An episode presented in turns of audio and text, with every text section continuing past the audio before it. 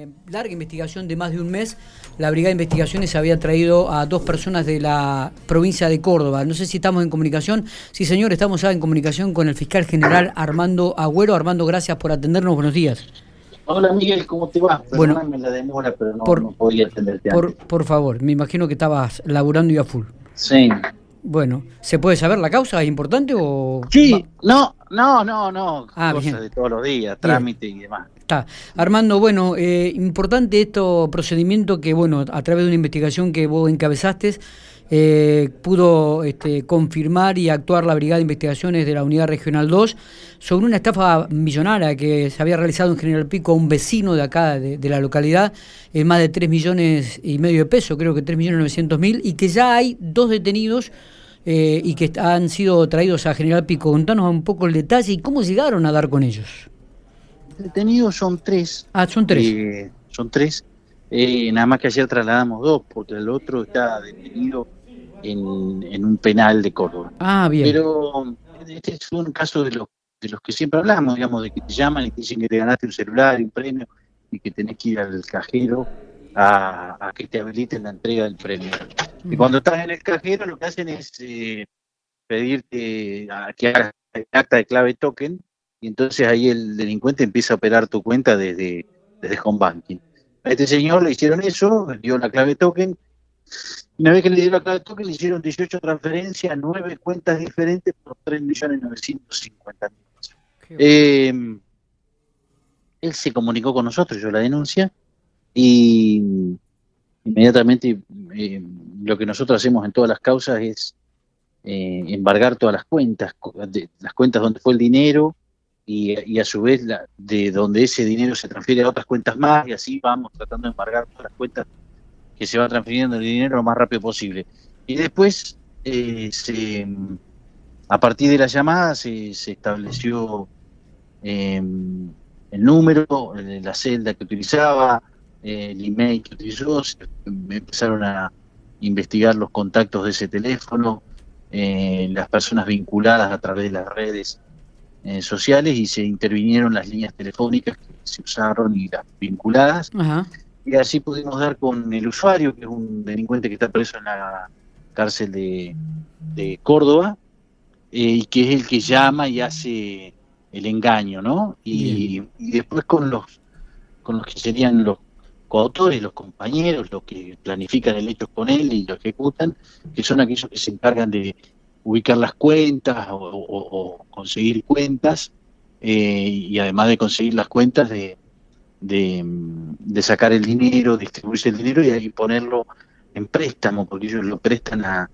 a como si fuera una mesa de, de, una financiera. Una financiera, sí, sí. Eh, y, a, su vez seguir bancando al delincuente que está en, la, cárcel para que siga haciendo estas maniobras de estafa, ¿no? Está bien. Eh, pero esto, digamos, corresponde a estas tres personas para este caso, pero pero es una práctica regular en todos los casos de estafa telefónica. Está bien, lo que ocurre que eh, llama la atención el importe de la estafa, ¿no? De 3.900.000 pesos. Eh, Armando, ¿dos de ellos son hermanos? Todos son familiares. Eh, los dos de ellos son hermanos y son primo hermano del que está preso. Bien. Em, ¿Se ha podido recuperar algo de dinero?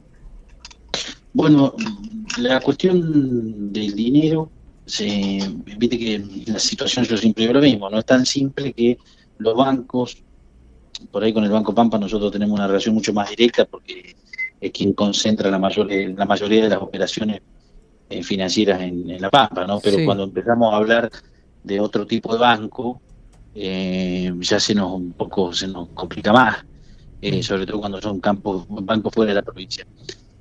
nosotros estimamos que más o menos unos 2 millones han sido se han podido retener, pero todavía no tenemos la información precisa de cuánto hemos podido recuperar. Pero también recuperar dinero en este tipo de maniobras es una cuestión excepcional, nunca pasa. Eh, mayormente no podemos recuperar nada cuando, en este caso, como era mucho el dinero y se movió en muchas cuentas, eh, se les ha complicado la logística a los delincuentes. Cuando es una sola cuenta, poner que son 80, 100 mil pesos, la hacen desaparecer en 10 minutos, entonces ya ahí no podemos recuperar nada. Está bien. Eh, pero la recomendación siempre va a ser la misma, y yo sostengo siempre lo mismo. Nosotros hacemos el trabajo, le podemos traer al, delincuente preso, pero muchas veces no podemos recuperar lo que le sacan. Entonces, o en este caso, ponerle, no, capaz que no le puedo recuperar dos millones de pesos, que es un montón. Claro. Claro, un montón para él, como es un montón, como es 80 mil pesos, tal vez para, para otro montón, ¿no? No, no, pero si se logra recuperar ese importe realmente es muy, muy relevante y llamativo. Eh, Armando, sí. no, ¿hay, alguna investigación paralela o, en base a la experiencia que, ya tenés, ya se puede decir vasta experiencia en estafas, de, mm. de investigación de esta línea de estafas? Eh, ¿Hay alguna responsabilidad del sistema penal? Porque pareciera que siempre llaman desde un penal eh, y que ahora parece que es el nuevo empleo que están buscando dentro de los penales los, delincuentes. Eh, clara, claramente, y, mm, mira, en este caso en particular, ¿no? después te lo digo todo si quieres, pero claramente en este, eh, de las comunicaciones telefónicas, las intervenciones telefónicas, surge eh, que de esto está en conocimiento obviamente el Servicio Penitenciario Provincial de allá, ¿no? Ah, miércoles. Eh, ahora, eh, si ocurriera algún delito, si ocurriera algún delito que involucra a los servicios penitenciarios federal, ocurre allá, no acá. A los servicios penitenciarios de la provincia de Córdoba, ocurre allá, no acá. Entonces yo no lo puedo investigar.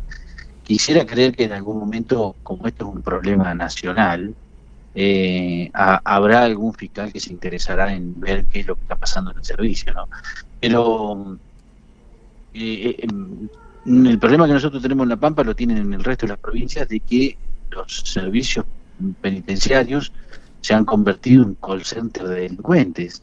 Eh, ahí hay, se dedican a eso, porque para el delincuente la estafa tiene un gran atractivo porque tiene un, bajo costo de ejecución, una gran dificultad para dar con el delincuente que comete el delito, tiene un, eh, alto rendimiento económico, eh, porque con una llamadita que, ganas un montón de plata, y, por otro lado la estafa tiene una sanción baja, tiene un mes de prisión.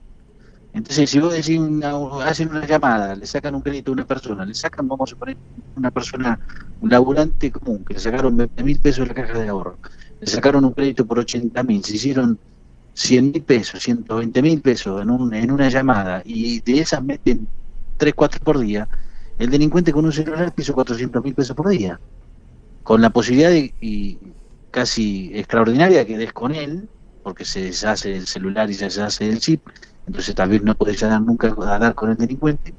Se hizo toda esa plata, y, queda absolutamente impune, bueno, en el peor de los casos tiene un delito con una pena de, prisión, de, un, mes de prisión.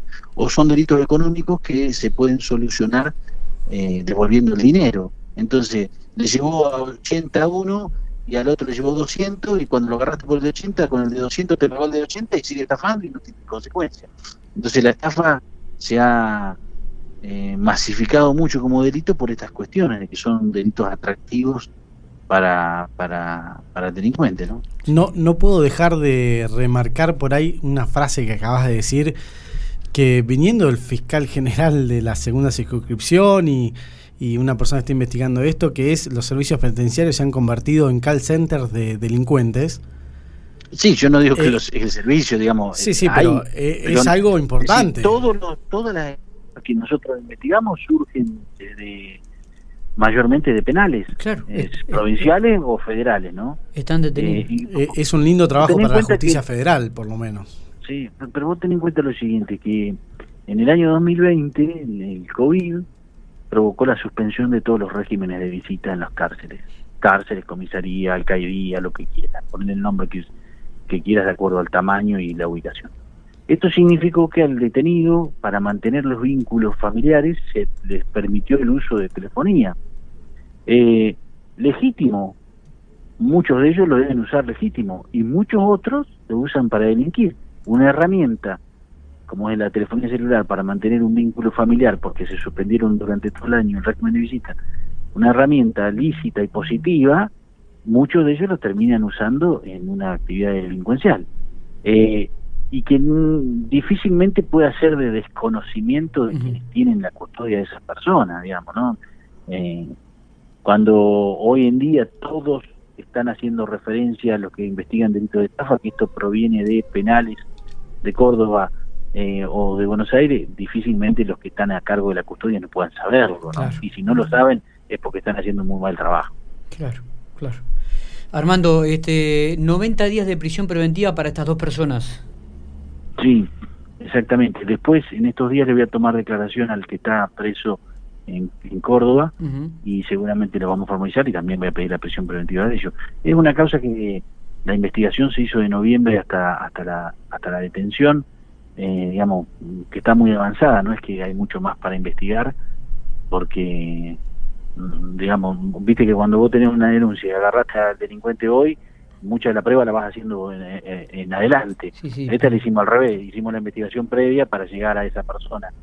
Que en la mayoría de los casos de estafas así, siempre eh, investigas mucho para llegar a alguien, porque el estafador no se muestra. ¿sí? Pero bueno, eh, Así que es una investigación casi terminada, yo creo que rápidamente la vamos a llevar a juicio.